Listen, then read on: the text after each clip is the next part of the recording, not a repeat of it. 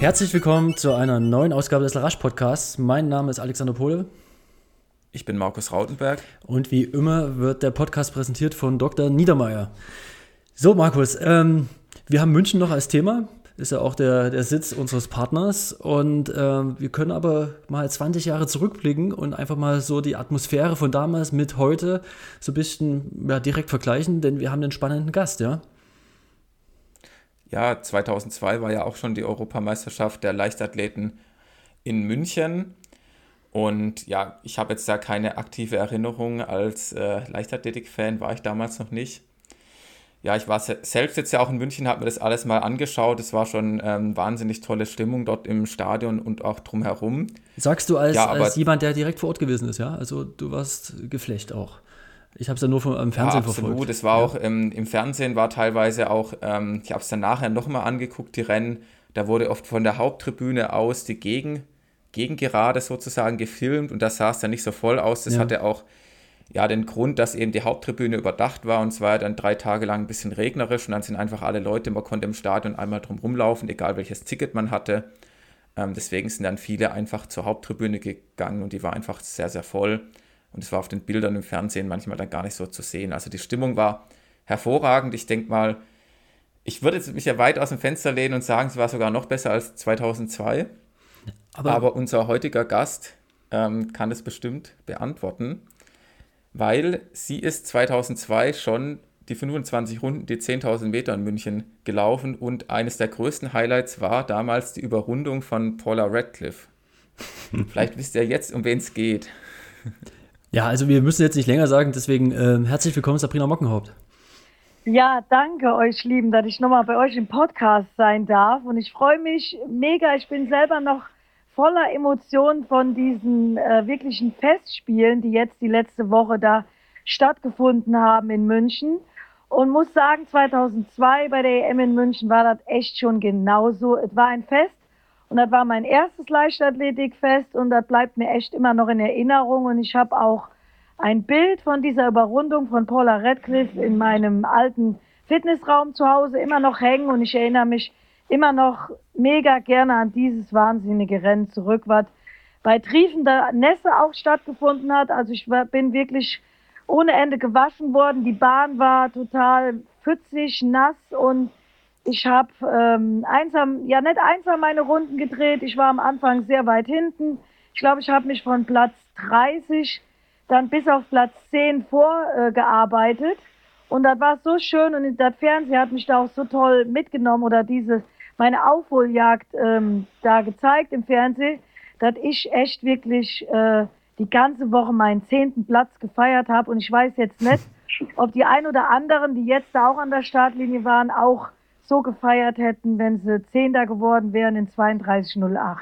Aber für mich war das mega, war mega Bestzeit und war wirklich auch so mein erstes ja, Highlight, also meiner Karriere, die EM in München 2-2. Werde ich nie vergessen. Du, du warst damals 21 Jahre alt, bist in dem Jahr noch dann 22 geworden, aber äh, mit 21, hast du gerade selbst gesagt, da war das das Highlight und mit welchen Ambitionen bist du damals an den Start gegangen?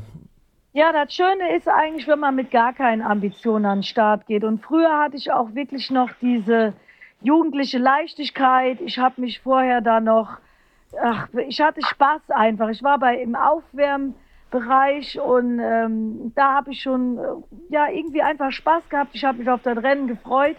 Ich wollte echt, äh, dass man mich endlich losrennen lässt. Und ich hatte in dem Jahr so ein bisschen eine schwierige Qualifikation. Ich hatte vorher, war ich bei den deutschen Meisterschaften bin ich, glaube ich, gelaufen und da bin ich an der Norm knapp vorbeigerannt. Und dann bin ich, oder ich bin sogar ausgestiegen und dann bin ich mit meinem Trainer, sind wir nach Manchester geflogen. Und da bin ich auch schon richtig gut gelaufen, irgendwie so um die 32, 36. Und somit hatte ich mich dann qualifiziert für die Europameisterschaften. Nee, ich bin ausgestiegen beim Europacup. Und weiß noch, dass in dem Jahr ähm, die Isabel Baumann total enttäuscht von mir war, dass ich da ausgestiegen äh, war, weil ich hätte die Norm da auch schon drauf gehabt. Und ich mache mir dann doch immer, oder ich habe es mir früher immer gerne schwer gemacht und bin dann aber dann mit meinem Trainer nach Manchester geflogen und bin da eine 32, 36 irgendwie gelaufen, habe die Norm dann abgehakt und konnte dann nochmal einen draufsetzen in München und bin da 32,08 gelaufen in diesem, äh, ja, bei diesem Regenwetter und mit einer Aufholjagd und da hatte ich schon richtig was drauf. Also ich muss sagen, ich war zum Höhepunkt fit, bin eine mega Bestzeit gelaufen und deswegen habe ich einfach nur positive Erinnerungen an diesen Abend und auch an diese ganze Woche. Also ich habe jeden Abend getanzt und gefeiert und hatte eine schöne Zeit. Und München war damals Witzig. auch schon wirklich das Stadion, auch wenn alles voller Regen war, da war eine Riesenstimmung. Ich habe mit meinen Eltern jetzt nochmal drüber gesprochen. Also das war auch eine Woche Party und es war auch irgendwann nochmal ein Europacup in München, also nur so eine Zweitagesveranstaltung. Und die war auch schon einfach atemberaubend von der Stimmung her. Also das Publikum da unten äh, in München oder sei es auch hier im Schwäbischen, also die, die sind schon mega sportbegeistert und die kommen da wirklich in Scharen und wenn da ein Deutscher da an der Startlinie steht, dann wird er auch angepeitscht, egal ob der Erster oder Letzter wird, so ungefähr. Also das ist wirklich schon ein tolles Erlebnis, wenn du da als deutscher Athlet am Start stehen kannst. Ja, ich würde es sogar noch erweitern. Jetzt bei der EM, es wurden die Deutschen natürlich insbesondere angefeuert, aber das Publikum war auch so fair und hat auch sich in jeder Disziplin der Leichtathletik für alle begeistern können. Wenn das jetzt ein Duplantis im Stabhochsprung war oder wenn das Tamberi im Hochsprung war oder so, die, die sind da so abgegangen. Und äh, das fand ich auch dieses Beeindruckende. Man hat auch nach links und rechts geguckt. Also das ist, sorry, dass ich dich unterbrochen habe, das ist mir sogar er ist extrem bei dem Stabhochsprung aufgefallen, weil sogar die deutschen Trainer, die haben den Duplantis angefeuert, die anderen alle, also die haben da auch geklatscht und mitgefiebert. Also das war wirklich so äh, ein Leichtathletik miteinander und das ist auch total rübergekommen. Und wer wirklich nach dieser einen Woche kein Leichtathletik-Fan ist, dem kann man echt nicht helfen. Und auch die ganzen Geschichten, die passiert sind. Also ich hatte so oft Gänsehaut ich habe so oft äh, ja wirklich Tränen in den Augen gehabt über, also auch wenn man die Menschen nicht kennt, es war einfach toll. Also was mir jetzt total äh, toll in Erinnerung geblieben ist, das war am Samstag dann noch ähm, von der Lea Meyer der Hindernislauf. Das war einfach grandios und nachher ich habe echt gewartet noch, da die endlich ihre Runde da gelaufen ist, ihre Ehrenrunde und da die endlich beim Interview äh, stand und ich hören konnte, was die zu sagen mir auch hat. so.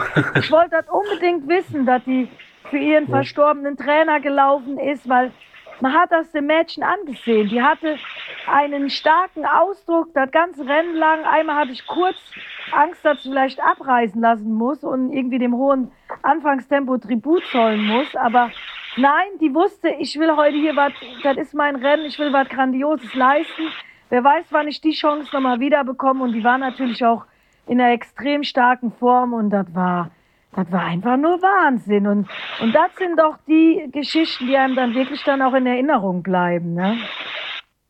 Ja, das ist auch das, was man im Stadion gemerkt hat, dann, als er an der Britin vorbei ist, da sind alle ausgerastet. Ja, und da, da hatte ich auch gedacht, die Britin hat jetzt aufgegeben, die war müde, vielleicht von der langen Saison auch. Und die Lea, die war frisch. Und vielleicht, ich meine, die hatte ja im Vorfeld auch Corona und ich hatte mir dann auch so mich ein bisschen informiert, dass die auch gar nicht so lange mehr trainieren konnte. Aber vielleicht war das dann genau richtig, dass die nicht alle Körner noch verschossen hat. Und eigentlich hat man aber auch bei der WM schon gewusst, Mensch, das Mädchen hat was drauf. Also wer im Vorlauf mit so einem Sturz noch so eine gute Zeit läuft, da konnte man schon erahnen, dass die auf dem richtigen Weg ist. Also ich hatte, hatte die auch sogar als Medaillenkandidatin ein bisschen auf der Rechnung, muss ich sagen. Ja, ging, ging mir auch so. Äh, es ist natürlich schon von der WM bis zur EM waren ein paar Wochen dazwischen, aber sie hat es halt perfekt geschafft, da die Form so zu konservieren, ja. Das, da, da war ich eher so ein bisschen skeptisch, aber.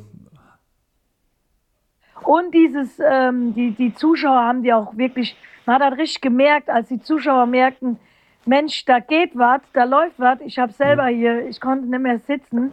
Ich bin auch ausgerastet auf meinem Sofa. Das war total mega und die hat einen echt mitgenommen. Also ja, total schön. Ja. Ja, das war auch bei Konstante so, als die dann, die Zuschauer, als wir dann im Stadion gemerkt haben, die macht das Ding, da war auch kein Halten mehr. Also es war auch einfach der Wahnsinn, wie das Publikum da, die sind halt auch alle interessiert, die verfolgen die einzelnen Disziplinen, gucken, was wo passiert und irgendwann äh, rasten nur noch alle aus. Das ist halt einfach fair, das ist das, was auch die Leichtathletik ja, unterscheidet vom Fußball, wo es ja eigentlich immer nur den, die, das eigene Team gibt und die Gegner und man kann sich auch nicht mit anderen mitfreuen.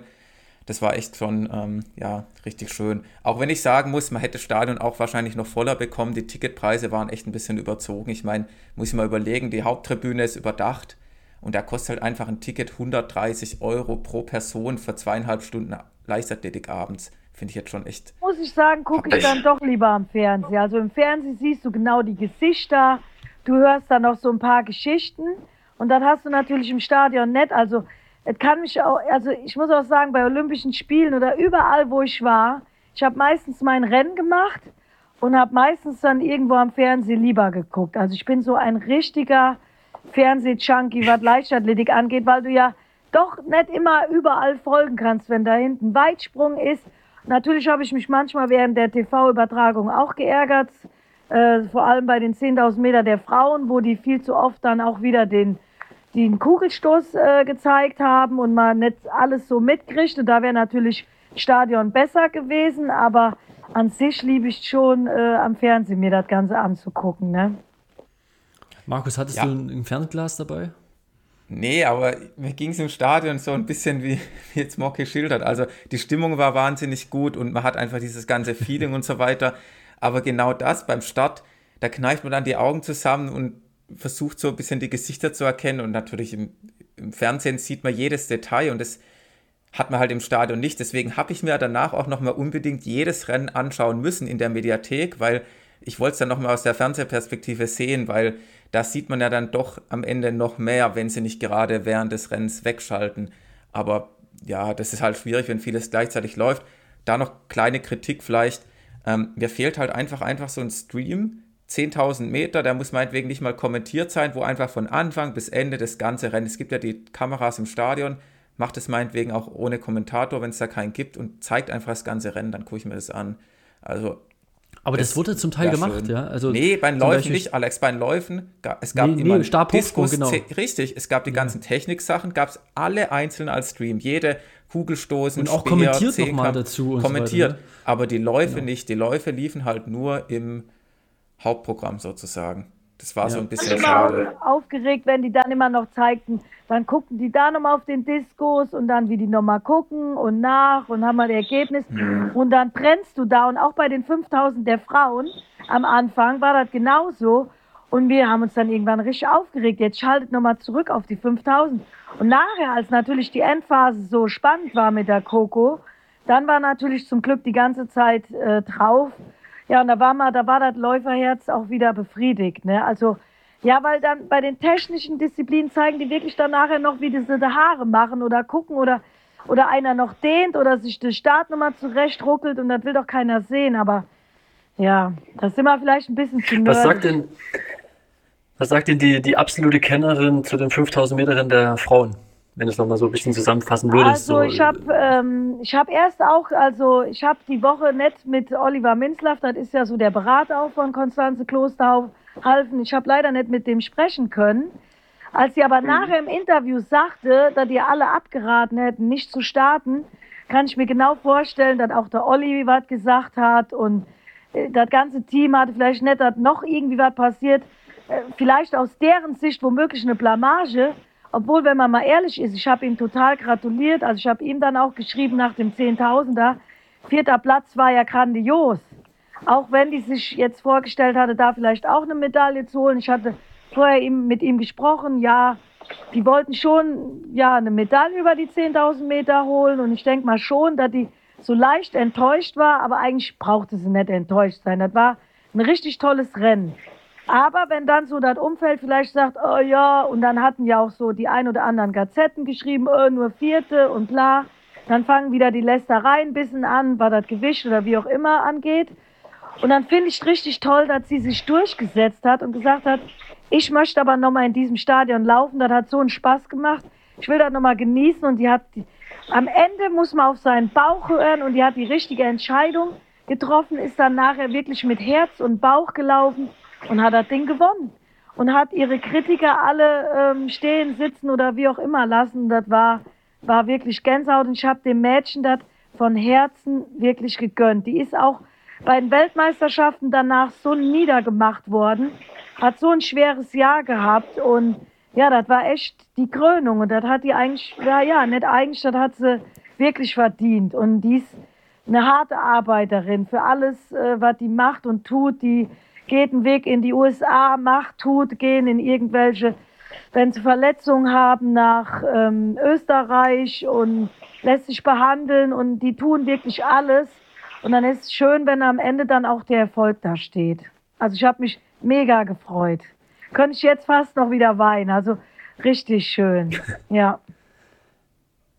Ja, muss, muss man auch so sehen, ne? die Fähigkeit dort auch auf den Punkt so sich hinzuarbeiten. Ja? Die WM war ja, hatten wir auch schon gesagt, Markus, war ja auch nicht schlecht. Ja? Also rein von der Zeit her ist natürlich ich wollte nur sagen, auch bei der WM war ja die Zeit und so alles andere als schlecht. Ja? In, die, in so eine Form muss man sich auch erstmal wieder bringen. Und da war ja die Form schon steil ansteigend und ja, der vierte Platz. Also ich sehe es genauso wie du und taktisch auch vieles richtig gemacht, ja, bei den 5000 Metern. Ja. Die genau gewusst, was kann Alles sie, was richtig kann sie gemacht, würde ich sagen. Was? Alles richtig ja, gemacht, nicht nur vieles. Ja. Ja, ja. Und die wäre auch richtig toll, also sowieso meine Newcomerin des Jahres, die Sarah Ben Fares. Da hatte ich auch erwartet, dass die ein gutes Rennen machen wird. Ähm, von der hat ja sowieso, ich meine, da waren auch nicht die Augen auf die gerichtet, aber die hat genau in diesem, äh, ja, wo die Augen eigentlich dann nachher alle auf Coco gerichtet waren, hat die ein richtig top Rennen gemacht, ist Bestzeit gelaufen und auch grandios, auch wenn am Ende dann in Anführungsstrichen nur ein elfter Platz bei äh, rausgekommen ist, aber wenn man beim Saisonhöhepunkt seine Bestzeit läuft, sowieso im ersten Jahr direkt bei einer äh, EM dabei ist, muss ich sagen, auch alles richtig gemacht und ein Talent, von dem wir auch noch sehr viel äh, hören werden in der nächsten Zukunft, glaube ich. Ja, noch zu den 5000 Metern mal kurz zu Konstanze. Es war halt auch wirklich ein Rennen. Letzten Endes, man hat sich hinten raus schon so ein bisschen gefragt, warum die anderen nicht mitlaufen, weil das waren ja auch schon große Namen dabei, die ja eigentlich auf dem Papier mit dir mithalten können. Aber halt, es ging ja dann darum, bei einer Meisterschaft an dem Tag fit zu sein, abzuliefern und das hat halt Konstanze geschafft und die anderen halt aus irgendwelchen Gründen nicht. Also das soll jetzt nicht ihre Leistung schmälern, aber es ist jetzt ja auch nicht irrsinnig schnell hinten rausgelaufen. Ja, wenn man jetzt, du erinnerst dich, Mocky, an den deutschen Rekord in, in Berlin im Alleingang, da ist ja eigentlich das Tempo, was er da auf den letzten zwei gerannt ist, ist ja komplett im Alleingang durchgelaufen, ja. Äh, aber so krass war es nicht mal. Nein, aber die Jasmin Khan und die Eilish McCogan, die musste ja richtig ackern gegen die Israelin bei den 10.000 Metern. Die waren dann einfach noch nicht erholt, die waren platt. Genau, so, denk, ja. Die haben alles gegeben. Und ich denke mal, dass die Coco über die 10.000 womöglich nicht mehr alles geben konnte, weil die wusste, oh, ich werde nur Vierter und die ist einfach nur noch so durchgelaufen. Die ist aber, glaube ich, die hätte sogar, wenn sie noch ein bisschen mehr Gas gegeben hätte, wäre die auf jeden Fall wieder deutschen Rekord gelaufen. Aber wenn du Vierter bist, weißt du, oh, ich werde Vierter. Vielleicht war da auch schon ein bisschen Enttäuschung mit dabei bei dem Zehner. Oh, die sind vorne weg. Und dann hat die halt da in dem Moment unterbewusst Körner gespart, ne? Das war auch schon voll das gute Rennen, wie du sagst. Es war halt auch schon wieder fast deutscher Rekord. Das ist alles so ein bisschen untergegangen. Man muss ja auch gucken. Sie sagt dann danach zwar auch, sie wäre gar nicht 30-30 gerannt. Das ist auch so ein bisschen das, was ähm, Tom Kröschel ja in der, in der vorletzten Folge, glaube ich, gesagt hat.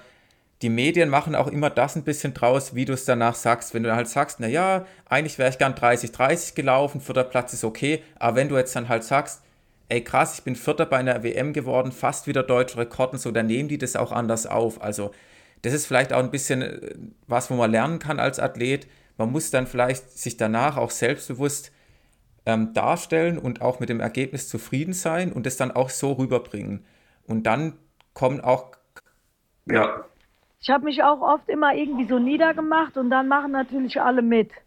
Und dann ist man eigentlich selbst schuld. Also da habe ich auch oft schon früher mit Mentaltrainern äh, zusammengearbeitet, die dann auch gesagt haben, such doch mal das Positive und nicht immer nur das Negative.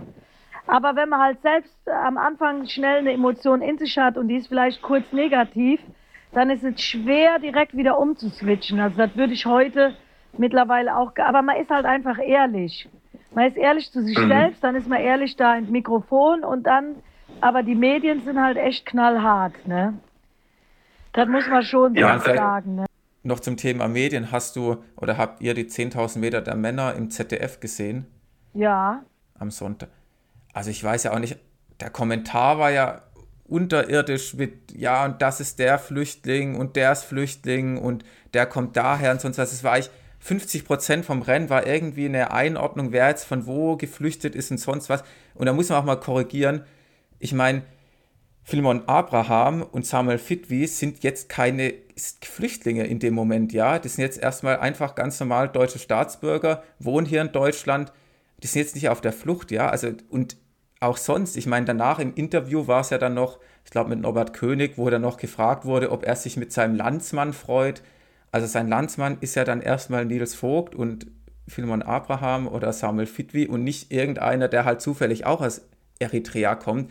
Vielleicht freut er sich auch mit dem mit, aber ich muss schon sagen, ZDF war für mich echt schwer zu ertragen, das da zu gucken. Also ich muss auch sagen, in der TV-Übertragung bin ich echt Boah. mega Fan vom Ralf Scholz, muss man einfach ja. sagen. Und der, der nimmt auch alles so, der sieht vieles so positiv. Also der, der Mann ist echt wirklich total super informiert. Der ist ja teilweise auch in seinem Podcast mehr ähm, informierter oder sowieso klar durch seinen Job als der Philipp.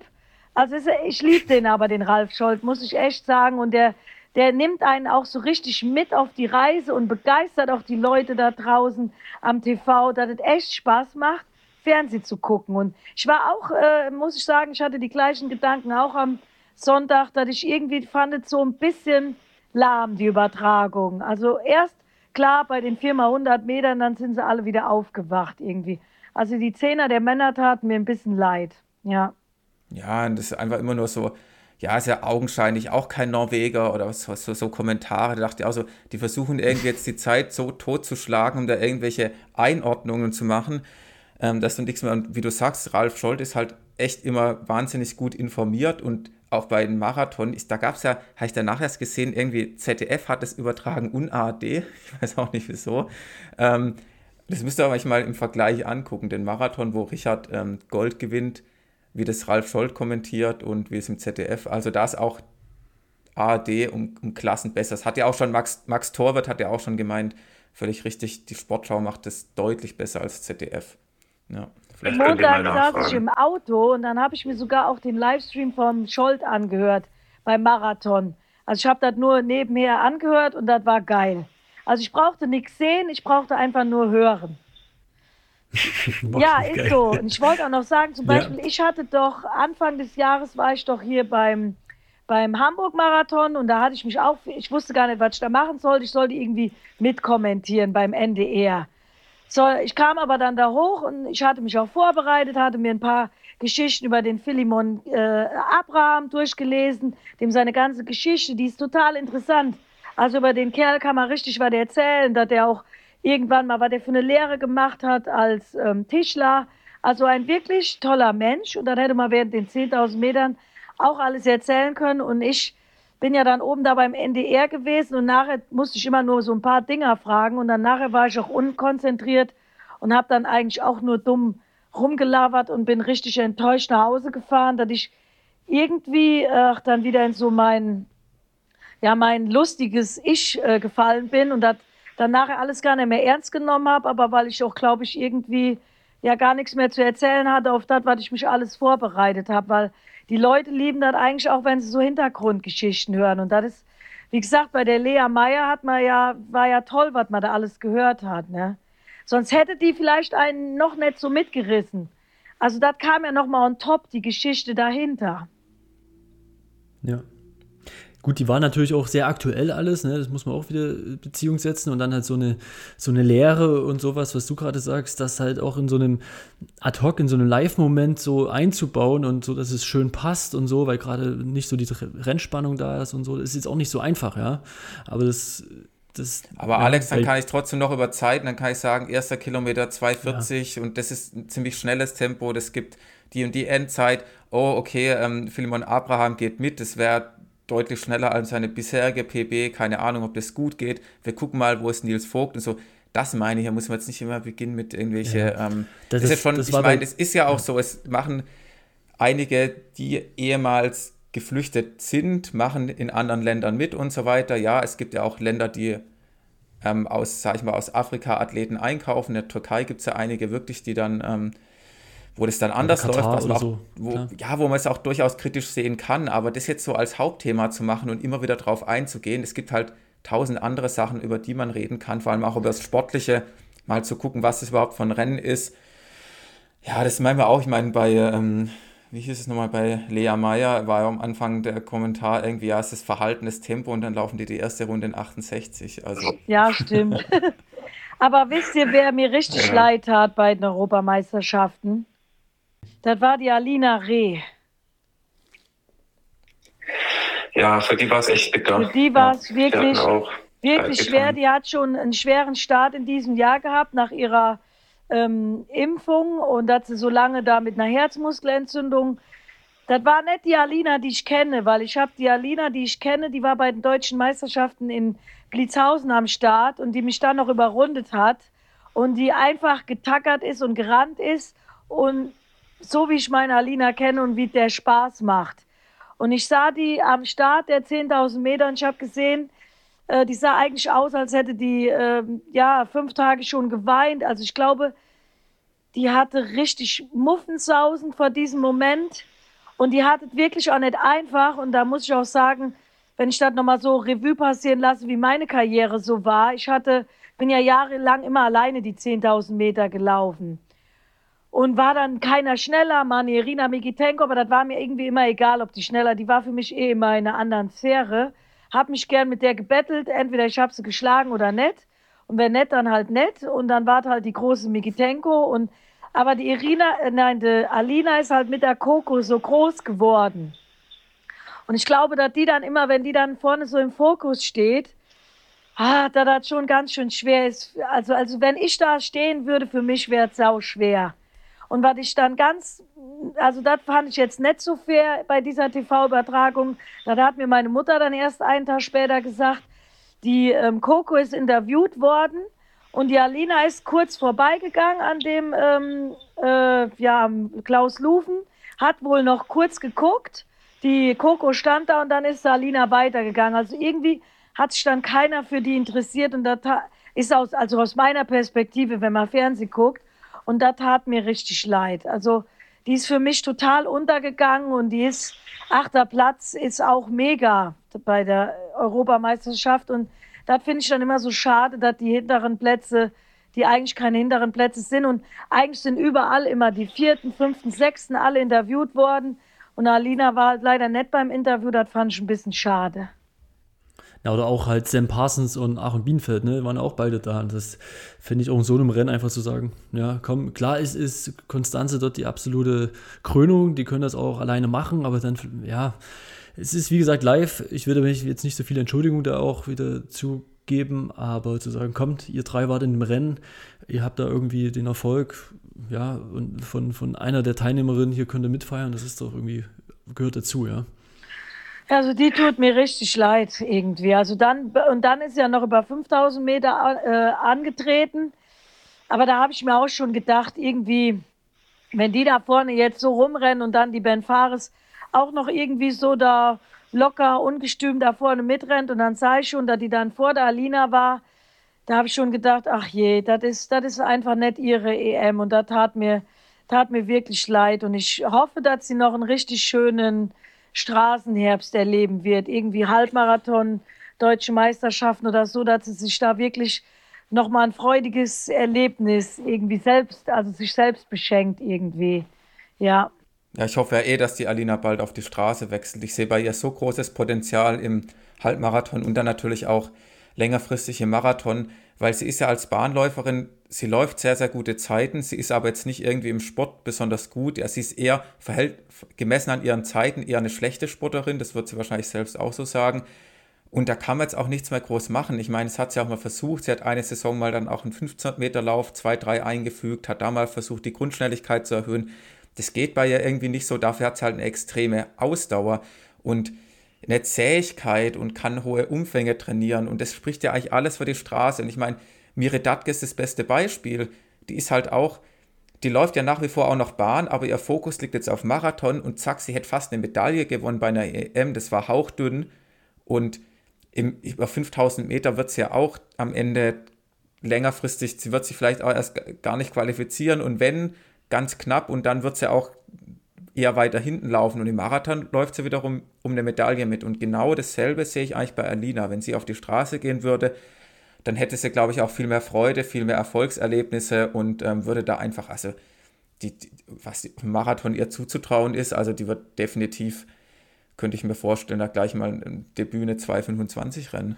Also. Ich dir recht, also da glaube ich sogar schon Richtung 2,24. Also ja. da sehe ich auch die Zukunft bei der Alina. Also wenn irgendwie, das hat ja irgendwann, habe ich sogar mal einmal die Irina Mikitenko dann auch nochmal beim Europacup überrundet.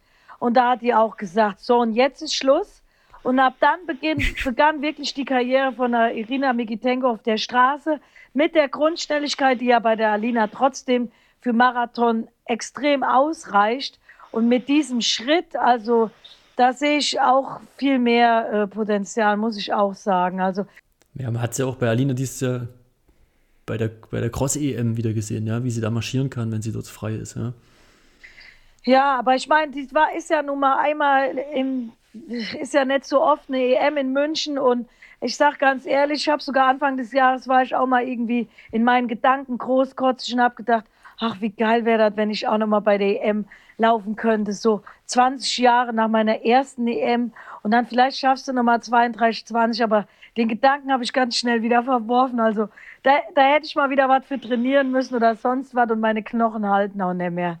Beim, äh, und das wäre auch also toll, völlig vermessen, aber äh, es ist immer noch ein Traum auf der Bahn im Stadion. Das ist halt einfach auch schön. Also Straßenlauf ist mega, aber im Stadion zu laufen, wie gesagt, Markus, du hast das jetzt miterlebt, die Stimmung, das ist toll. Das ist einfach toll. Ja. Ja, aber für Alina ist es ja auch nur dann, sage ich mal, toll, wenn sie ihr Ziel einigermaßen erreicht. Also wenn sie dann, wenn du dann aussteigst, dann ist es vielleicht eher noch ein größerer Druck. Dann 40.000 schauen zu und du steigst aus beim Rennen oder dir geht's nicht gut und du musst stehen bleiben und du läufst dann doch irgendwie noch zu Ende. Deswegen also, ich gebe dir da voll recht, die Stimmung ist eine, eine andere als auf der Straße, ist alles noch kompakter, noch intensiver. Aber wenn du halt dann beim Laufen nicht so viel Freude hast wie auf der Straße, aber noch was anderes, bevor ich es vergesse, und zwar, ähm, wir hatten ja noch das Thema mit ähm, Doppelstarts bei einer EM. Was meinst du eigentlich dazu? ah, dass, das ist ähm, interessant. Gut, dass du ja. mich fragst. Da habe ich äh, auch heute noch drüber äh, nachgedacht. Habe ich doch geahnt. Ja, ja, das wurde irgendwann mal verboten.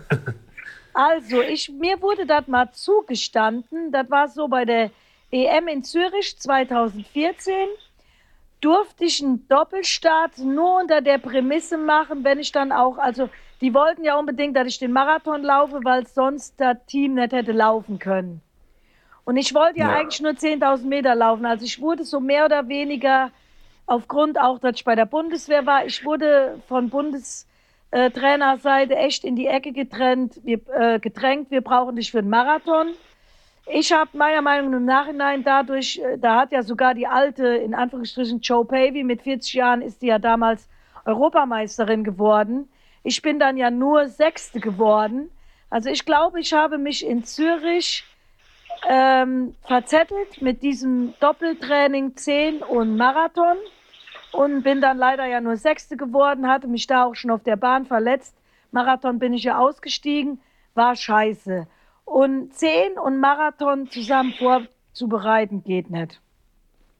Also und da ein ja. Jahr, nee, und dann zwei Jahre später, wann war denn nochmal Amsterdam? Ja. Das war doch 2016. 2016, mhm. genau, ja. Da, war da halt ich meine, da war ich verletzt, aber ich hatte schon im Vorfeld angefragt und da wurde es verboten. Man durfte, also man konnte auch nicht Halbmarathon und zehn laufen, man durfte nur eine Strecke laufen. Und jetzt auf einmal ist es dann wieder eröffnet. Also ich habe mir so einen Gedanken gemacht. Also ich bin wirklich ein Riesenfan von äh, Katharina Heinisch. Ich denke mal, dass du darauf hinspielst.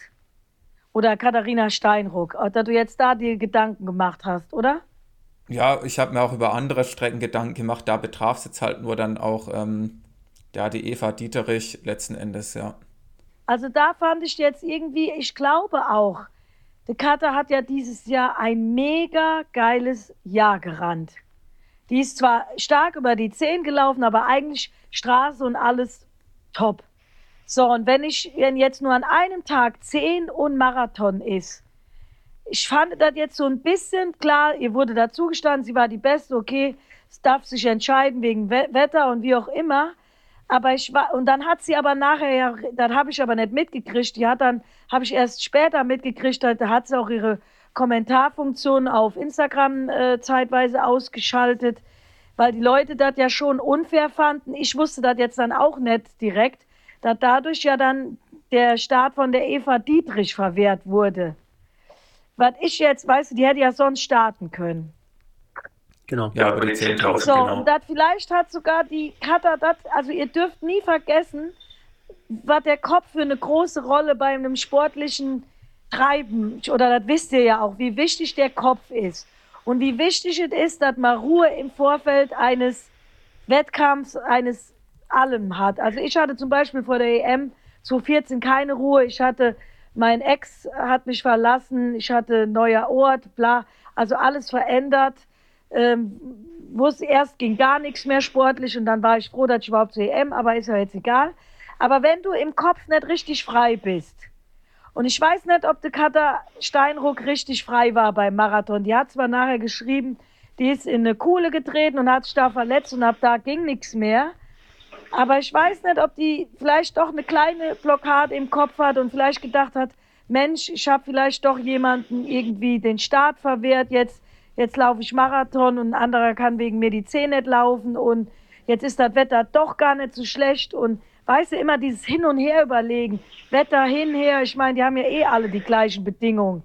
Das sind viel zu viele Überlegungen, die man dann im Vorfeld eines Rennens hat, die einen dann vielleicht nicht genau auf das fokussieren lassen, ähm, wo man jetzt, man, also ich habe ja selber davor gemacht, ich konnte auch nicht einen 10-Top laufen und einen Marathon-Top laufen. Äh, und da haben die mich eigentlich auch auf dem Weg begleitet, das ganze Team. Ne? Aber ich sage da jetzt gar keine ja. wirklich, ich liebe die Kata und ich will auch gar nichts Negatives sagen. Und ich weiß jetzt nicht, wie ich selber in der Situation gehandelt hätte. Aber ich glaube, dass ich mich, oder ich hätte mich vorher, und das habe ich auch vor der WM 2009 gemacht. Da wurde ich ja auch vier Wochen vorher angerufen. Ah, Mikitenko startet nicht. Du kannst jetzt doch die 10.000 Meter laufen. Und dann habe ich damals zum Bundestrainer gesagt, hier, was willst du jetzt von mir? Entweder ich bereite mich auf Marathon vor oder 10. Ich habe mich jetzt auf Marathon vorbereitet und ich switch doch jetzt nicht wieder um auf 10. Das geht doch jetzt. Das passt, meiner Meinung nach passt das nicht zusammen. Und ich glaube, dass sich die Cutter mit dieser Überlegung Marathon oder zehn ein kleines, also selbst ein Bein gestellt hat, weil ich hätte die eigentlich ganz vorne in der Medaillenränge gesehen. Also auch in der Einzelplatzierung. Ich hätte die jetzt nicht auf Platz 15 gesehen, sondern ganz vorne mit dabei. Ja, ja es haben viele, so, viele haben das ja so gesehen.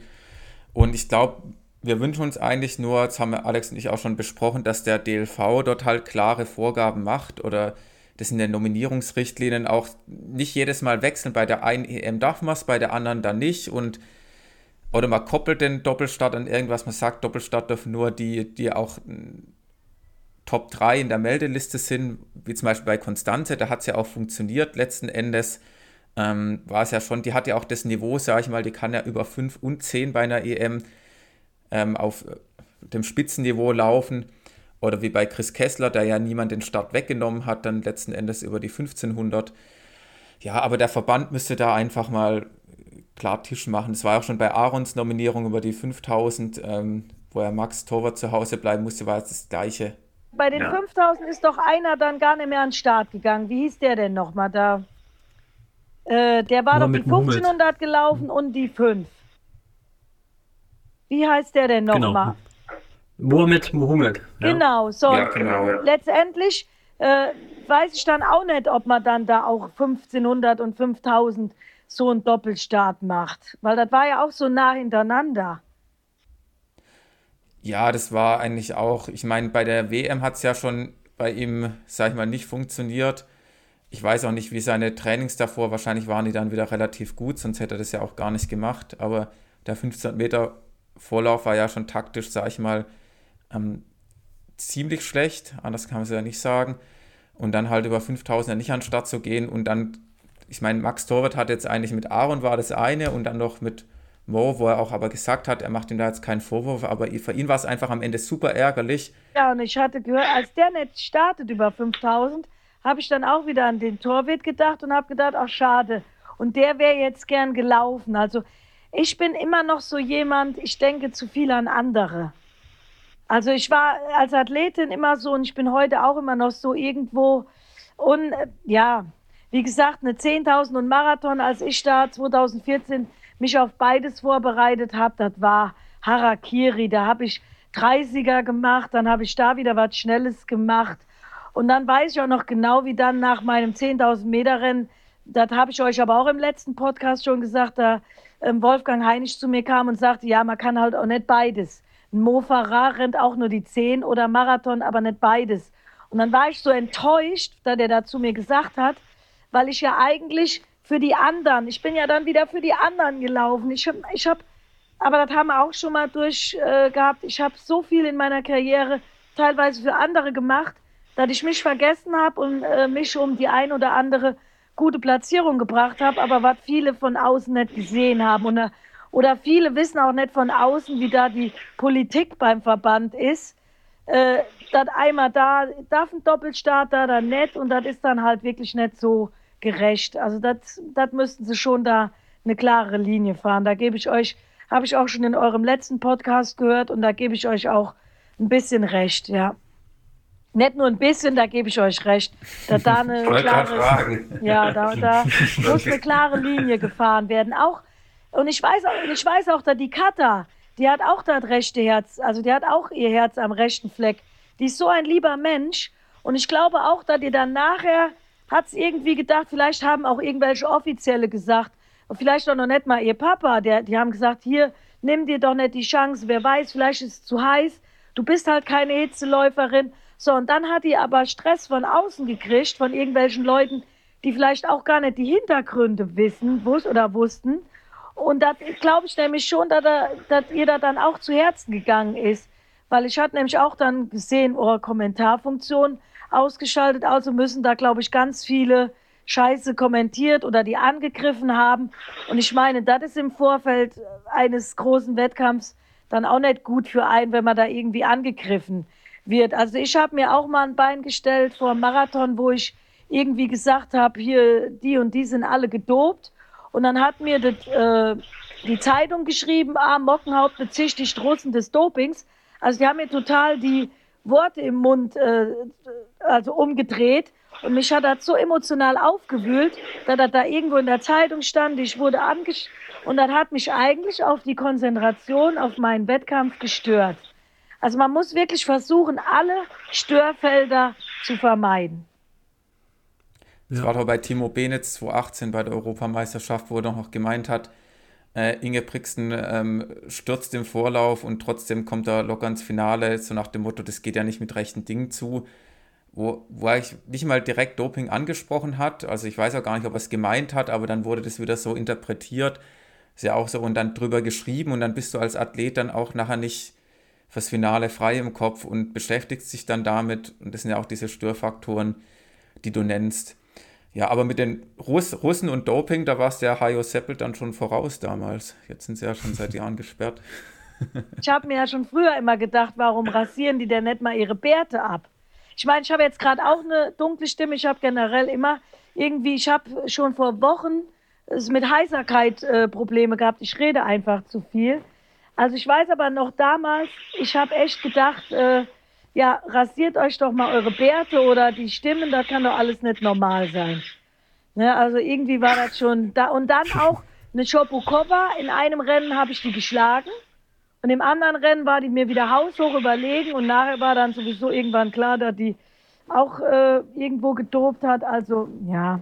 Also da lagen schon so viele Dinge so extrem offen auf der Hand, dass man da eigentlich gar nicht weggucken konnte. Also ja. ja, da könnte man noch mal einen ganz eigenen Podcast zu machen.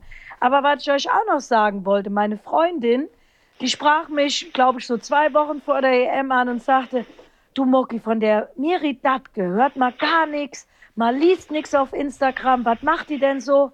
Da habe ich gesagt, weißt du, was die macht? Die konzentriert sich auf ihr Rennen. Instagram, scheißegal, die wird ein gutes Rennen bei der Europameisterschaften laufen und genauso ist es. Und das finde ich dann auch so toll, wenn so Leute dann wirklich dieses im Außen sein lassen und konzentrieren sich auf den Moment und liefern dann so grandios ab. Und ihr hätte ich auch so von Herzen eine Medaille gewünscht. Also ja, ihr habt ja schon über das Marathonrennen geredet, aber das war ein ah, für mich ja auch richtig toller Gänsehautmoment. Und ich hätte, das war richtig, ja, richtig toll. Ich kann das schon gar nicht mehr in Worte beschreiben und tut mir so leid, dass diese, was weiß ich, dass das so knapp war. Also das wäre geil gewesen, dritter Platz, ne? Das hat beim Zuschauen ja richtig wehgetan, weil die konnten ja beide nicht schneller. Das war irgendwie, es war nicht mal so, dass sie richtig abgesprintet, abgespurtet wurde. Die andere konnte ja auch nicht wirklich. Also es war so. Sieh mal, wie hart Marathon hinten raus ist. Da, da geht ja, manchmal gar nichts mehr. Ja. Und der Richard. Aber bei Richard wiederum nicht. Eben, bei ihm sah es aus, wie wenn es 5000 Meter Bahnlauf am Ende war. Der, der hat sich die Kraft aber, von den anderen geholt, ne? Also, das war eine reine mentale Geschichte. Die, der, der, hat, der war hundskaputt, der Kerl. Der, der war hinten gegen. Der war ja einmal sogar kurz abgefallen. Der hat aber die Kappe abgezogen und hat gesagt: So, Leute, und jetzt leckt mich am Arsch. Ich renne jetzt hier. Der hat wirklich den Tunnelblick angeschaltet und hat, der ist um sein Leben gerannt, weil der, glaube ich, wusste, ne, der wusste, ich werde diese Chance nie mehr wieder in meinem Leben bekommen. Also das war so, das war, die waren alle platt, aber der hat, der ist mit dem Kopf da gelaufen, nicht mehr mit dem Körper. Und der Kopf hat da alles gemacht. Der hat 120 Prozent gegeben. Der hat dem, das war Wahnsinn. Das war eine richtige Kopfleistung. Ja, das war heftig. Er hat ja danach ähm, auf Instagram eine Story seine Splits von der GPS so hochgeladen. Also die kann man jetzt ja nicht immer ganz so voll nehmen, aber nur so als ungefähre Annäherung ist er dann schon die letzten 400 Meter in 59 Sekunden gelaufen und die letzten 100 Meter so in 13 irgendwas. Also das ist schon der Wahnsinn. Ja, das war alles. Das, das war, ey, wenn du Europameister werden kannst. Ich weiß auch einmal, da hat oder wo ich gegen die Irina mal gespurtet bin, da die, du warst doch platt, wie konntest du? Ja, sag ich, wollte halt vor dir sein. Und da habe ich so Augen zu und durch und dann geht, da kannst du noch mal, wenn du auf einmal diesen Schalter gefunden hast im Kopf, diesen, dann kannst du Kräfte freisetzen, von denen du vorher noch nie wusstest, dass du die hast. Und was ich zu Richard Ringer noch sagen will, das ist ja der einzige deutsche Mann, mit dem er lockere Dauerläufe machen kann. Der kann ja sogar fünf Minuten Schnitt und langsamer laufen. Also das ist, ja, das wissen viele auch nicht. Ja, ja, das, ich, ich weiß. Äh, Sag das mal Hendrik, ne? Der Tom kann das bestimmt auch noch, oder? Weiß oder, ich oder? nicht. den habe ich so läuferisch gar nicht mehr groß kennengelernt. Also ich habe mit ähm, Richard 2018 im Trainingslager habe ich ganz viele Dauerläufe zusammen gemacht. Also äh, da waren die Mädels, äh, sprich Alina Reh und Konstanze Kloster, halfen immer vor uns. Und ich bin hinten alleine mit dem Richard Ringer rumgetrottet und habe mit dem über Gott und die Welt philosophiert. Es war herrlich. Also ein ganz toller, äh, schlauer Typ, äh, sehr besonnen. Ja, also dem habe ich das auch so von Herzen gegönnt. Und ja, mittlerweile gönne ich eigentlich jedem was. Also das ist auch so schön früher war ich gar nicht so und heute bin ich so ein, so ein ja, ich denke heute, ich gönne heute jedem so was. Also es ist eine ganz, ganz tolle Mentalität, die ich mittlerweile an mir feststelle. Aber das kommt auch mit den Jahren, dass man anderen nichts mehr neidet, sondern sich richtig freut. Obwohl ich auch Siehst gerne mal eine Medaille bei so einer ja. EM äh, mir auch, ich hätte auch gerne mal eine Medaille gewonnen bei so einer EM, aber ja Gott, äh, vielleicht hätte ich die ein oder anderen Dinge besser oder anders machen sollen. Und die sind ja heute auch alle athletisch und auf einem ganz anderen Level wie früher. Also muss man auch sagen. Also es hat schon eine riesen Weiterentwicklung, ist da schon vollzogen. Wenn ich noch an mich früher zurückdenke und wie die heute auch im Kraft- äh, und Stabilitätsbereich arbeiten, da waren wir noch früher ganz hinten drein. Da sind wir nur gelaufen ja, Lea Meyer zum Beispiel, wie krass athletisch die dann ist und mit was von der Technik die über die Hindernisse geht und beim Laufen auch gar nicht einknickt. Und also das ist, finde ich, zum Beispiel so ein Beispiel für, für eine, die halt wirklich athletisch ein ganz, ganz hohes Niveau hat. Also vom, ja. allein vom Zuschauen. Ich knick richtig ab und ich habe gerade auch richtig Probleme. Also ich habe ja jetzt nur kurz, ich will gar nicht lang über mich reden. Bin ja für mich sensationell meine 10 Kilometer dieses Jahr, 10.000 gelaufen auf der Bahn in 33, weiß ich jetzt schon gar nicht mehr, 36 und habe dann so den Sommer nicht so viel machen können. Und dann wollte ich jetzt noch mal Richtung Halbmarathon auftrainieren und bin in Trainingsplan so in die Mitte eingestiegen, also wollte so die letzten neun Wochen noch absolvieren und habe dann schon Programme mit 10 mal 1000 und so lange Dinger gemacht. Ja, und jetzt kommt mir mein Beckenshift wieder äh, in die Quere und ich habe gerade richtige Becken- und Po-Probleme. Also irgendwo habe ich mir da was reingefahren, zieht runter bis ins Bein und ich muss jetzt wieder back to the roots und mache gerade nur Übungen und äh, laboriere gerade hier so ein bisschen was aus und kann gerade nicht laufen. Also, und das habe ich, früher hat mir das schon Physio gesagt, Mocki, du knickst so ab mit deinem Becken. Und hätte ich das damals nicht gehabt, also wenn man jetzt auch hier so einen Ingebrigtsen sieht, guckt euch mal an, wie die schön gerade auslaufen. Da ist kein Hänger, kein runter, die laufen gerade aus und die ganze Energie geht nach vorne in den Schritt in den, und nicht, bei mir ging ja dann auch noch die Energie flöten in diesen Aufprall. Also, und da sind die Athleten heute zehnmal weiter als, ja, ich früher oder als ich immer noch bin. Also, ich muss da jetzt an den Dingen arbeiten, die ich früher alle falsch gemacht habe, ne? Aber dafür war ich ja dann immer noch gut, aber was hätte das noch werden können? Aber ist jetzt rum. Aber, aber du weißt es, ja? Das ist ja, ja schon mal was. Ja, das ist, und ich würde das heute auch immer weitergeben. Also wenn mir heute dann, ja, soll ich nach dem Physio oder hier sag ich, geh doch nicht zum Physio, mach deine Übung, guck, wo deine Fehlerquellen sind. Was bin ich früher zu Ärzten, zu, zu Spritzern, also die mir Spritzen in den Rücken gepfiffen haben und hier und da OP und da. Meine Mutter hat schon früher immer gesagt, hilf dir selbst, dann hilft dir Gott und so ist es. Also man kann so viel ja. mittlerweile selber machen und äh, der Körper ist eigentlich so interessant aufgebaut. Aber das muss man halt erst so über die Jahre lernen. Ne? Und das, äh, dieses Wissen habe ich jetzt erst leider nach meiner Karriere mir so angeeignet. Mhm. Wie ist es mit der Ernährung? Hast du da auch was geändert? Ernährungstechnisch zu früher, würdest du auch sagen, dass jetzt dein Stand ein anderer? Also meine Eltern haben mich mal Zürich, international hier Weltklasse in Zürich, zwei Stunden vor dem Start kam, der Manager lebt schon gar nicht mehr, da runter und meine Eltern da sagten die, was machst du denn hier? Da war ich noch am Kuchen am Essen. Und noch irgendwie Quark. Und Quark macht ja auch richtig schleimig, also verschleimt den Darm. Und diesen Kuchen mit diesem zu vielen Zucker, also ist man nachher wieder im Zuckerloch. Ja, das sagt Schnett, dass ich nachher noch Hunger kriege. Also ich hatte immer irgendwie früher Angst, ich kriege nicht genug zu essen und habe sehr viel gegessen.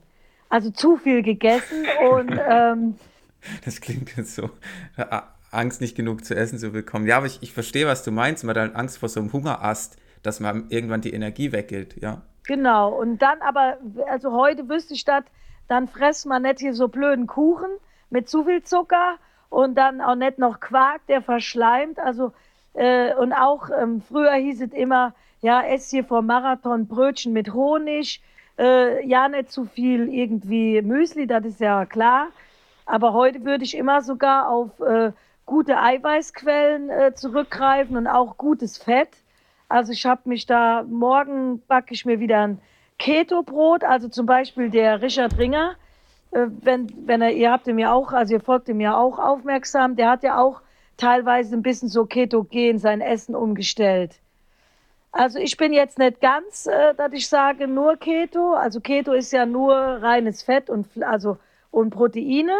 Also ich esse schon auch noch Kohlenhydrate, aber ich versuche schon äh, nicht mehr so viele Kohlenhydrate zu essen, so wie früher. Also früher hat man immer gedacht, hier Nudelparty, Pasta, Kartoffeln und so. Mittlerweile hat sich das schon ein bisschen gewandelt, auch bei mir. Ja. Und natürlich versuchen immer Zucker wegzulassen, keine Zwischenmahlzeiten, also wirklich nur dreimal am Tag und und wenn man irgendwie Zwischenmahlzeiten, dann halt nicht mit zu viel Zucker. Da der Insulinspiegel natürlich auch so auf dem gleichen Level bleibt. Und, das tut ja auch so mal echt gut, mal ein paar Stunden nicht zu essen, oder? Also einfach mal, dass ein bisschen Ruhe reinkommt. Ich sehe manche Leute, die essen wirklich alle halbe Stunde, kauen die auf irgendwas rum, aber ich finde, es tut auch mal gut, wenn man morgens gefrühstückt hat und dann einfach mal vier, fünf Stunden nichts isst. Ja, und interessanterweise sogar jetzt, ich habe äh, vor ein paar Wochen auch mein Frühstück mal geteilt. Ich tue also selten überhaupt noch äh, Haferflocken mit rein. Also ich mache wirklich nur noch mit, mit ähm, Mandel, ähm, Mandelmehl oder geriebenen Mandeln. Dann kommen da ein bisschen Flohsamenschalen, die auch schon so ein bisschen den Darm äh, in Wallung bringen sollen. Dann äh, kommen da geschroteter Leinsamen, wäre natürlich gut, der wäre immer frisch geschrotet. Das hat richtig viel gutes Fett und auch Proteinquelle. Dann Kefir und dann bin ich satt und dann fühle ich mich aber auch nicht vollgefressen. Und dann kann ich aber auch sogar eine Stunde oder sogar schon eine halbe Stunde später losgehen und laufen und habe Energie, bin nicht vollgefressen und das hält auch bis mittags. Also es muss nicht unbedingt immer die großen, also es müssen nicht unbedingt immer die großen Kohlehydratmengen sein. Und das war ja früher bei uns Läufern, wurde ja immer gesagt, Kohlenhydrate, Kohlenhydrate. Natürlich brauchen wir Frauen auch äh, mehr Kohlenhydrate als Männer, aber ja, man braucht auch nicht in Massen. Und, und Richtung Nahrungsergänzung, hast, seit wann machst du das oder hast du das je gemacht? Ja, ich habe ja zu meinen Sportlerzeiten auch, ja, dann da habe ich natürlich eine andere Nahrungsergänzung gehabt und ich bin auch mit der, die ich früher hatte, echt äh, ja zufrieden gewesen. Auch die haben sich auch weiterentwickelt, auch die haben richtig gutes Marathongetränk, was auch nicht mit äh, zu viel Zucker ist. Da habe ich dann auch damals schon immer drauf geachtet. Aber wen ich immer gerne schon auch als ähm, Sportlerin, als Partner gehabt hätte, die habe ich aber damals noch nicht auf dem Schirm gehabt oder auch noch nicht kennengelernt. Das ist wirklich tatsächlich euer Podcast-Sponsor und das ist Dr. Niedermeyer aus München. Und ähm, die habe ich sogar selbst angeschrieben, weil ich unbedingt mit denen zusammenarbeiten wollte, weil ich mich so zum Ende meiner Karriere hin, hat man, war man ja bei ganz vielen Osteopathen, Heilpraktikern und, und, und. Und da kam immer irgendwo das Thema Darm zu sprechen. Also dann musste man immer noch eine Stuhlanalyse machen und hier und da. Und ich habe, und da denke ich halt auch oft bei der Alina Reh dran, ob die vielleicht, aber wir wollen jetzt auch hier keine Prognosen über sonst irgendwas machen, andere Menschen, aber wenn du der Stress, den wir Menschen oder den wir Sportler ja haben, der, mhm. der Stress geht ja direkt auf den Darm. Geht, äh, also da wird ja vieles, äh, also unser Darm ist ja wirklich unser zweiter Kopf. Und dann haben wir ja schon, und der Sport, und wenn ich jetzt hohe Intensitäten beim Sport fahre, dann muss ja über die Leber das Laktat abgebaut werden. Und wenn die Leber aber jetzt gerade mit dem Laktatabbau zu beschäftigt ist und das nicht mehr schafft, dann werden Giftstoffe auch an den Darm abtransportiert. Und das irgendwie so mal, das ist jetzt so einfach erklärt. Also wenn jetzt irgendwelche Fachleute da draußen, die können das vielleicht noch besser erklären, aber zum Beispiel zu meiner Leistungssportzeit war mein Darm stets überlastet. Also ich hatte auch eine Zeit lang, da war ich vielleicht sogar sechs, sieben Mal am Tag auf dem Klo. Da konnte ich, was ich gegessen habe, ist eigentlich direkt auch wieder rausgekommen. Und das ist ja schon nicht gesund. Da wurde auch irgendwann mal Lecky Gut Syndrom festgestellt. Dann wurde mal gesagt, du verträgst nicht so gut Gluten, lass mal Laktose äh, weg und hier und da. Hast nicht gesehen, mach mal eine Entgiftung da. Und irgendwann habe ich mich immer mehr mit dem Darm und mit der Darmgesundheit beschäftigt. Und daraufhin bin ich dann halt auch auf Dr. Niedermeyer gestoßen und habe dann auch mal angefangen mit einer Entgiftung äh, mit denen zu machen. Und danach habe ich auch sogar Anfang des Jahres gemacht. Und danach bin ich wirklich, äh, ich war zwar währenddessen nicht ganz so fit, aber danach bin ich wirklich, ja, nicht wie Phönix aus der Asche. Aber ich habe echt gemerkt, dass sich in meinem Körper und mit allem was verändert. Ich bin frisch aus dem Bett äh, gestiegen. Also ich habe wirklich mehr Energie gehabt. Und dann bin ich weiter ähm, gestartet. Die haben ja dann auch Folgeprodukte und auch äh, perfekt für einen Sportler. Das ist das äh, Regulat Pro Metabolic. Das ist ähm, auch für ähm, gerade für Sportler gegen Müdigkeit, für einen besseren Stoffwechsel, äh, äh, besser für die Abwehrkräfte und alles. Also das nimmst du dann weiter, wenn du halt viel Sport machst. Und generell ist aber in allen Produkten diese Regulatessenz. Und diese Regulatessenz, das ist ähm, auch äh, patentiert von Dr. Niedermeyer. Also die haben auch ein Patent da drauf. Das ist diese Kaskadenfermentation.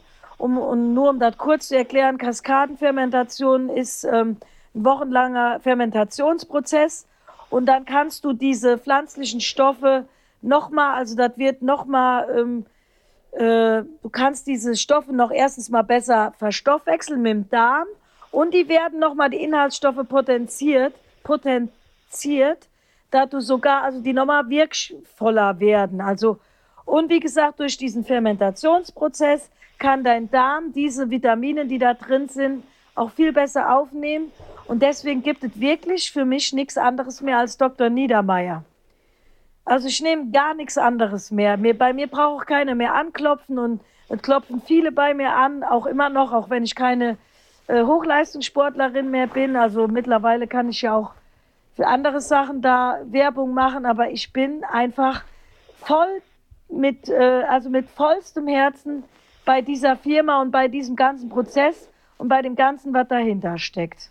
Das ist ja auf jeden Fall eine sehr gute Erklärung. Alex, ich glaube, wir beide haben da auch noch einiges gelernt, was wir bisher nicht wussten über die Produkte von Dr. Niedermeyer. Ja, wir, wir sind dann Aber weil du es gerade ge gesagt hast, würde mich mal interessieren, du bekommst Anfragen, ähm, dass du für irgendwelche Sachen Werbung machen kannst. Sag doch einfach mal so die dümmsten Sachen, die du bis jetzt bekommen hast. Bekommen hast. Also du musst jetzt keine Marken nennen, aber es kommt doch bestimmt auch so Anfragen, wo du so denkst, oh Gott, was wollten ihr damit? Gibt es irgendwie, kriegst du da auch Anfragen für ähm, irgendwelche Sachen, die gar nicht zu dir passen oder die völliger Humbug sind? Ja, erzähl mal, wir, wir, wir kennen das ja nicht, wir bekommen ja nicht, keine, nicht täglich Anfragen. Zur ich glaube, das ist ganz lustig. Ähm, Nahrungsergänzung, ja, da würde ich jetzt direkt wieder, müsste ich Firmen nennen, glaube ich, aber mhm. das, äh, um da zu erklären, aber auch ähm, die einen, die macht irgendwas mit einer Apotheke, dann da soll ich dann, und dann kann ich das aber, also dann soll man den irgendwie nach ein paar Wochen, kann ich da doch dann nicht feststellen, ob mir das hilft oder nicht, so irgendwelche Pillen. Also ich bin mittlerweile wirklich auch, ähm, äh, was ganz wichtig ist, und das ist ja auch bei den Produkten von Dr. Niedermeyer, du nimmst das ja flüssig über den Mund auf. Und wenn du diese Produkte am Anfang schon mal ein bisschen länger im Mund lässt, auch gerade bei dem ganz normalen Rechtsregulat Bio, was ich jetzt Leuten empfehlen würde, die einfach mal ihren Stoffwechsel ankurbeln wollen, kurbeln wollen, das ein bisschen länger im Mund lassen, das schmeckt vielleicht nicht so gut, aber dann geht das schon direkt über die Schleimhäute, viel schneller auch als über die Mundschleimhaut in den Darm. Also ich habe dann wirklich auch irgendwann Darm mit Charme im Auto gehört, heute hört man ja Podcasts, aber ähm, der Darm, der muss funktionieren und wenn der Stoffwechselprozess im Darm nicht richtig funktioniert, dann kann, wie gesagt, in der Leber nicht alles. Ich habe ja sogar eine Zeit lang eine Fettleber gehabt. Und die Fettleber, ich bin ja keiner, der zu viel Fett isst.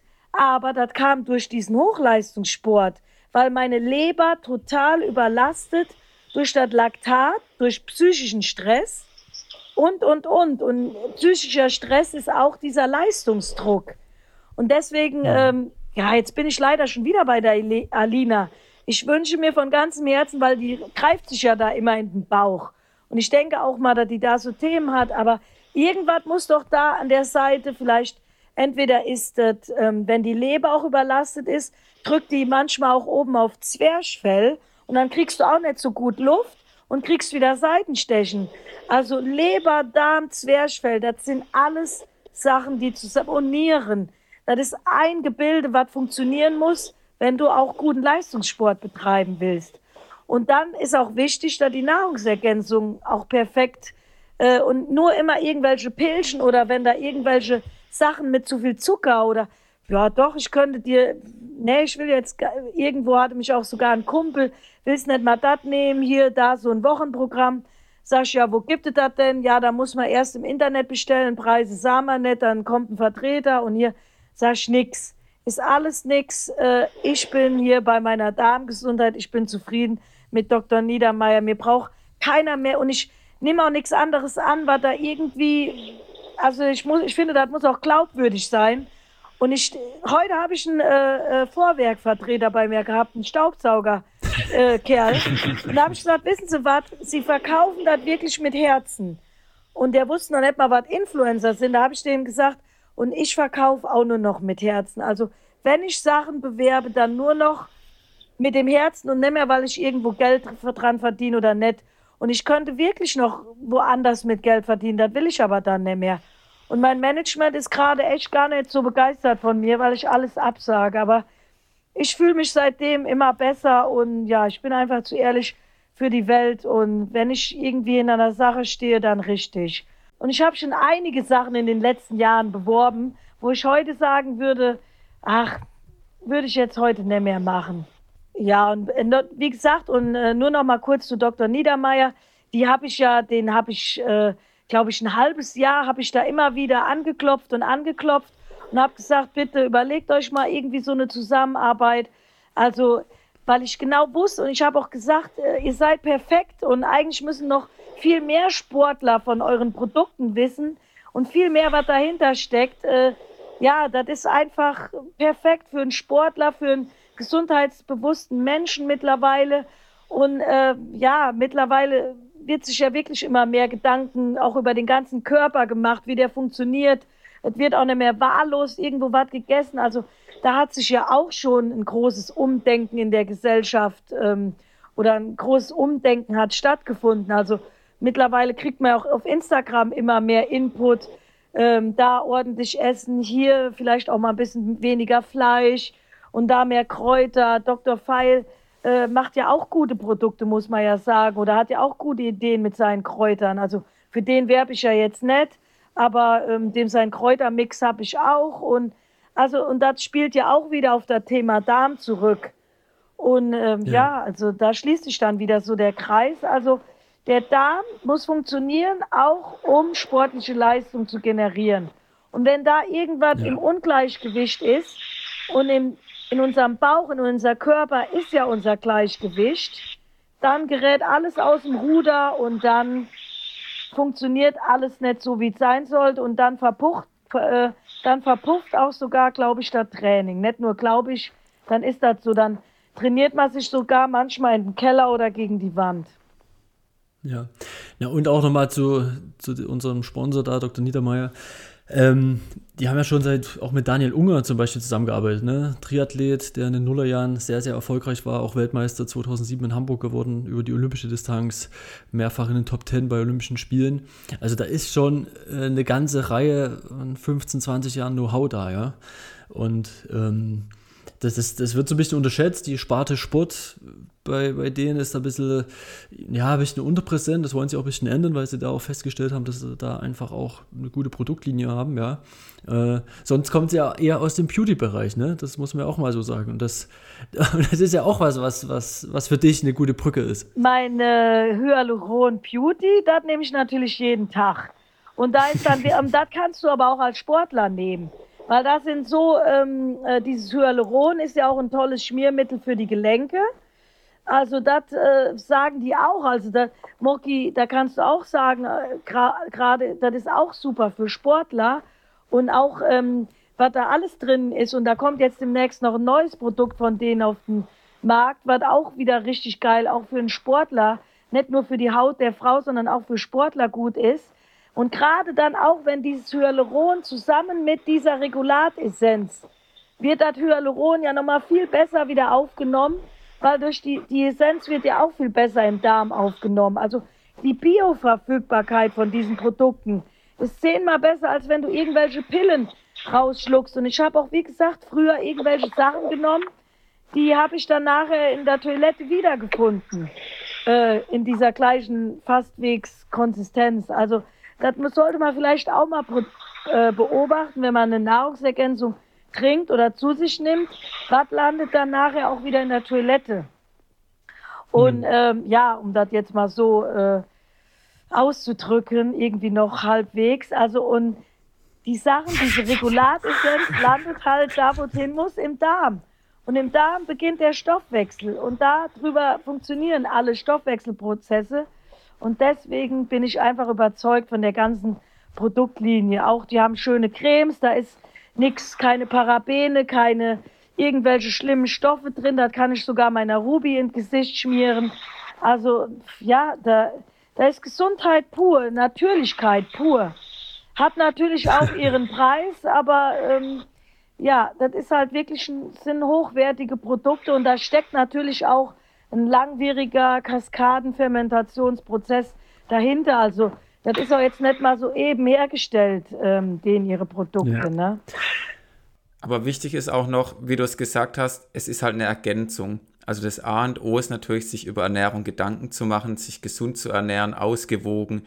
Das auch alles ist so eine Kombination, ja, weil manche versuchen sich ja auch das zu erkaufen. Die sagen dann, ja, ich kaufe mir teure Produkte, nehme die, äh, gehe trotzdem noch zu McDonalds und dann kann ich das kompensieren. So funktioniert es halt nicht. Das ist kein Kuhhandel, wo man sagen kann, ich gebe viel Geld aus für Produkte, die ich nehme und die ersetzen deine gesunde Ernährung, sondern die, sondern die Kombination macht es am Ende stark, ja wie du auch bei dir festgestellt hast. Ich habe auch, als ich die Entgiftung gemacht habe, habe ich auch gesagt, ich werde jetzt nicht meinen Followern sagen, hier, nimm diese Produkte von Dr. Niedermeyer, geil, Entgiftung klappt, äh, perfekt.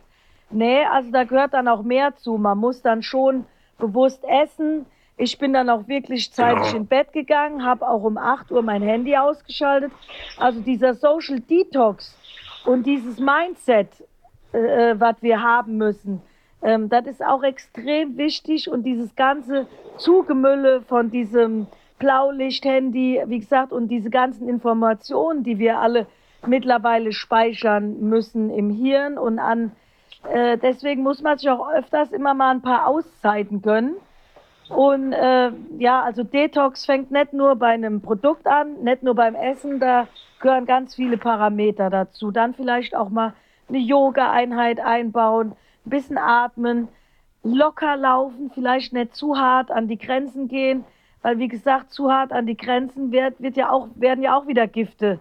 Wie gesagt, auch Laktat wird produziert, muss alles wieder über die Leber abgebaut werden. Wenn ich vielleicht mal eine Entgiftung mache, dann vielleicht auch mal den Sport ein bisschen so machen, dass er auch wirklich entgiftend wirkt. Also da dann auch mal ein bisschen so low äh, vielleicht während man, wenn man mal jetzt Pause, Saisonpause hat, dann entgiftet man vielleicht mal und das tut dann richtig gut und dann kann man wieder komplett neu starten. So eine Entgiftung ja. geht meistens auch so 28 Tage, ist so die Empfehlung und dann soll man eh erstmal wieder Pause machen und dann startet man dann wieder so in die Wintersaison. Also wenn jetzt da der ein oder andere Sportler zuhört, der das vielleicht sich vornimmt, mal so nach einem großen Rennen Pause und dann direkt auch mal eine Entgiftung, weil Sport ist jetzt auch nicht immer oder so auf dem Niveau wie Leistungssportler oder auch ambitionierte Hobbysportler den Sport betreiben. Da ist der schon auch nicht immer nur gesundheitsfördernd, würde ja. ich mal sagen. Ne? Also Mamoki, man muss schon sagen, ähm, du, du, hast mit der, äh, ja, deiner langen Karriere und so so viele schöne Sachen gesammelt. Ja? Du machst auch jetzt mit den Bogen in den letzten fünf Jahren, wo du dann auch, ich sag mal, langsam abgetreten bist und trotzdem noch immer tolle Leistung bringst. Hier das 10.000 Meter Rennen dieses Jahr in Blitzhausen äh, ist, ist so eine Menge Erfahrung da vorhanden. Wir, wir können ja, glaube ich, auch noch anderthalb Stunden zuhören. Ja? Wenn wir noch ein nächstes Stichwort geben können, dann, dann wird es noch hier munter weitergehen. Aber guck mal jetzt auf die Uhr, ja. Äh, jetzt haben wir schon eine Stunde 15 gut voll. Wie, wie lange sind deine Podcast-Längen, die du anhörst? Oder, oder anders gefragt, äh, wenn du einen Podcast siehst und er ist zwei Stunden, hörst du den dann ran oder sagst du dann, oh nee, das ist Zwei Stunden ist mir zu lang, aber wenn eine Autofahrt geht, ja manchmal bei mir auch drei Stunden oder so. Oder also ich höre mir dann dann noch immer wieder weiter an, also aber so eine Stunde 15 bis anderthalb, das ist schon so okay. Das geht noch, ne? sehen wir auch so. Aber wisst ihr, ja, was so meine Intention hm? ist? Ich finde auch schön, dass ihr mich nochmal eingeladen habt. Ich hoffe, ich habe das auch nicht zu verquirlig. Wir haben ja jetzt gar nicht, du wolltest ja eigentlich noch über die Station meiner Karriere und so. Ist doch auch alles uninteressant, das kann man alles nachlesen. Was mir gerade nur so wichtig ist und was, dann können wir da doch abschließen. Ich finde, ich habe viele Fehler so in meiner Karriere gemacht. Ich habe viel Gutes gemacht. Also ich bin früher mit so einer jugendlichen Leichtigkeit gelaufen habe aber auch viele Fehler gemacht. Und ich finde, so meine einzige oder Motivation auch für Instagram oder sonst was ist eigentlich, wenn jetzt den Menschen was mitzugeben, was ich vielleicht falsch gemacht habe, was man jetzt besser machen kann und dass die Leute das einfach dann auch nicht so falsch machen. Und auch, ich gebe ja, wenn ich mit meiner Freundin rede beim Training, sage ich immer, mach doch so. Ich habe doch auch immer den Fehler gemacht und mittlerweile hört die mir immer mehr zu und ähm, verstehe das auch gerade gar nicht wieder, dass ich jetzt wieder mich nur auf meine Übungen, äh, also ich gehe jetzt auch gar nicht mehr gerade laufen, sondern konzentriere mich jetzt gerade erstmal, dass ich den Schmerz wegkriege. Und dann weiß ich, mein Körper sagt mir in drei, vier Tagen wieder, jetzt kannst du laufen. Und dann gehe ich erst wieder laufen. Also ich mache gar, also ich versuche immer mehr Fehler zu vermeiden, die ich früher gemacht habe. Weil bringt eh nichts. Schönes Schlusswort auch und ich denke, wir hatten ja eher die Idee gehabt, wir hatten nicht erst ja vor knapp drei Monaten drin gehabt, jetzt mit der Brücke zu 2002, dass es einfach, einfach cool ist und gut passen würde und du ja trotzdem noch mit Leidenschaft äh, den Sport verfolgst und die Rennen und so weiter, dass wir dich einfach nochmal direkt einladen, weil das ist jetzt auch nicht bei jedem gegeben, so eine schöne Karriere so rückblickend zu haben und deshalb passt das, hat das wunderbar gepasst, ja. Und dass wir mit dir dann auch schnell in das Philosophieren und äh Alex, ich habe noch, ich bin immer nur dich am ja. Unterbrechen. Ich wollte noch sagen, die letzte Woche Leichtathletik, das war so schön, da hat man auch wieder so viele neue Namen kennengelernt.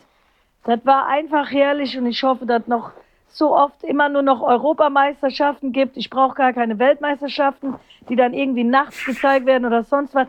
Es ist so schön, so neue Gesichter zu sehen und das macht so einen Spaß und ach ja, das wollte ich noch loswerden. Das war schön und ich habe dann aber auch noch mal wieder dazugelernt letzte Woche. Also äh, man muss sich immer wieder so in das Thema so reinfuchsen. Nicht?